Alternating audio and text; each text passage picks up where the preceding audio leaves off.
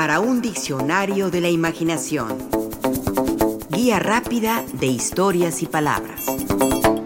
Macuahuitl. Era un arma sin duda temible.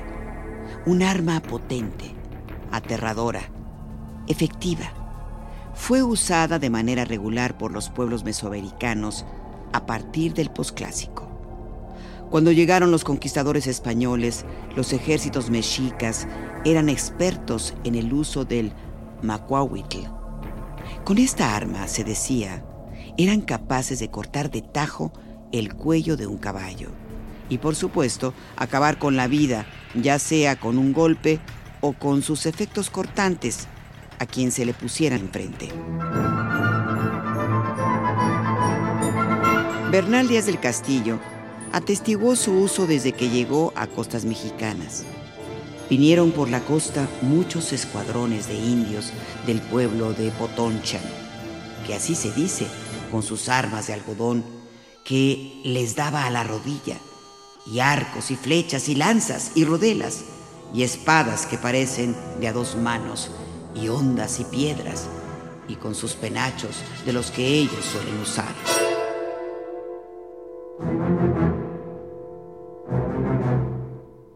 Solo así se le ocurrió describir a esta poderosa arma como una espada que parece de dos manos. Otro cronista de la época la describió así. Sus armas eran unas navajas agudas, de pedernales, puestas de una parte y de otra de un bastón. Y era esta arma tan furiosa que afirmaban que de un golpe echaban con ella la cabeza de un caballo abajo, cortando toda la cerviz.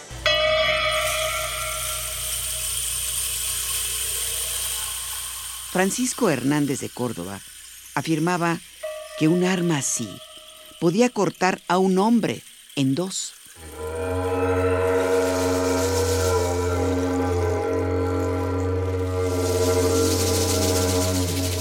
Se trataba del macuahuitl, la defensa descrita como una espada a dos manos o como una macana para golpear y cortar.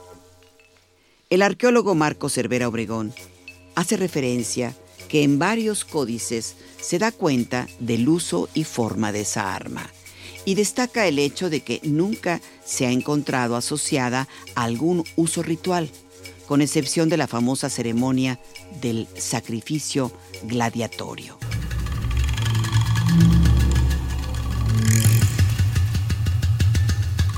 En este ritual, el guerrero capturado durante las guerras floridas se le sujetaba del tobillo a una gran piedra llamada Temalacatl.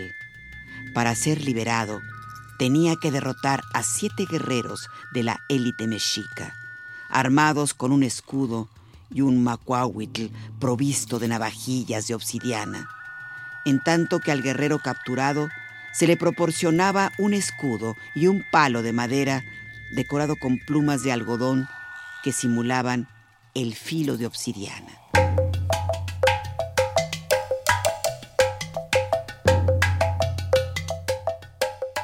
La palabra macuahuitl proviene de los términos en náhuatl, maitli, que es mano, y cuahuitl, en el sentido de madera o palo.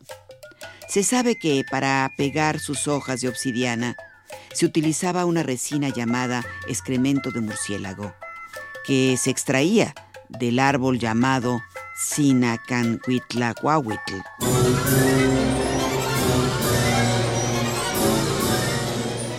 Para el arqueólogo Alfonso Garduño Arzabe, el macuahuitl surge como un utensilio de guerra de relativa intuición lógica. Era un arma de madera a manera de un palo con estructura plana y dos secciones. La primera es un mango que comprendía casi la mitad del artefacto y presentaba en su parte proximal un anillo tallado de la misma madera donde se ataba un cordel o tira de cuero a manera de asa, para evitar que la mano resbalase o cayera de la misma. La segunda es una sección en cuyo borde o bisel se practicaba un canal o hendidura a todo lo largo con una depresión suficiente como para permitir la inserción de un conjunto de navajas de obsidiana.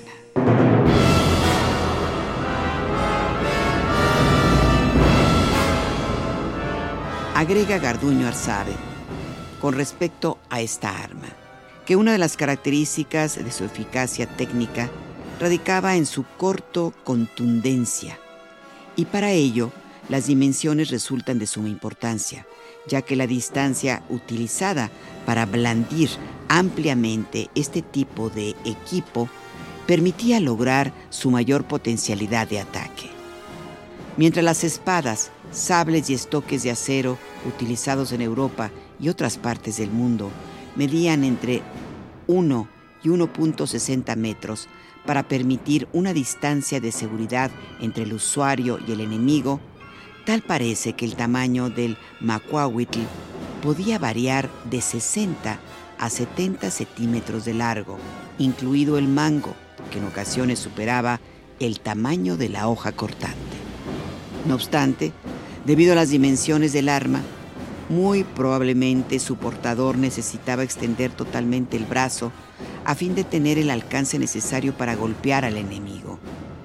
En caso contrario, los enfrentamientos cuerpo a cuerpo serían a muy corta distancia y ello una desventaja táctica para los guerreros armados con Macuahuitl, sobre todo si el contrincante lo atacaba con una lanza.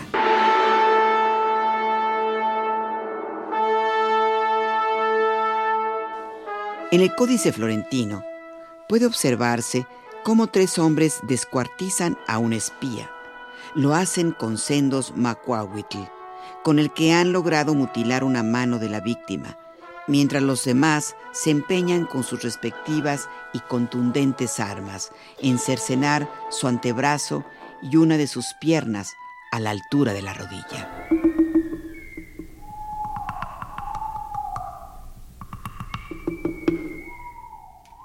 El gran artista Miguel El Chamaco Covarrubias quien también se destacó como un muy delicado etnólogo, dibujó dos ejemplos de Macuahuitl, uno azteca y el otro maya.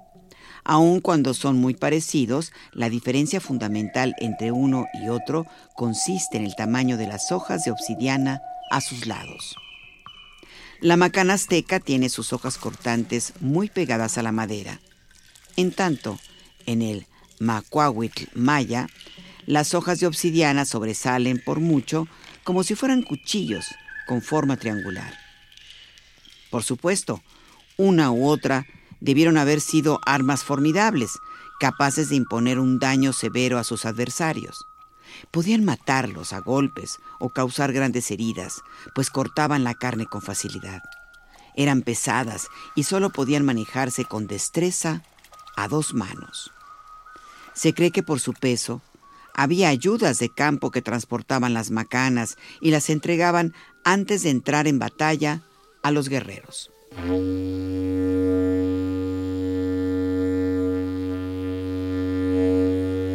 Cosa curiosa, a pesar de ser un arma que proliferó, no hay ejemplos de macuahuitl de épocas prehispánicas o de la época de la conquista que hayan sobrevivido. No existen ejemplares en museos o en colecciones públicas. Solo se conoció una de estas macanas en la colección de la Real Armería de Madrid. Se trata de un macuahuitl que por su conservación debió haberse elaborado poco tiempo después de la conquista o en años posteriores, según informa el arqueólogo Alfonso Garduño Arzabe. El dispositivo medía 84 centímetros de largo, con un área cortante de 57 centímetros y un mango de 27 centímetros. Desgraciadamente, en el siglo XIX, la armería sufrió un incendio que destruyó dicha pieza, la única que se conservaba.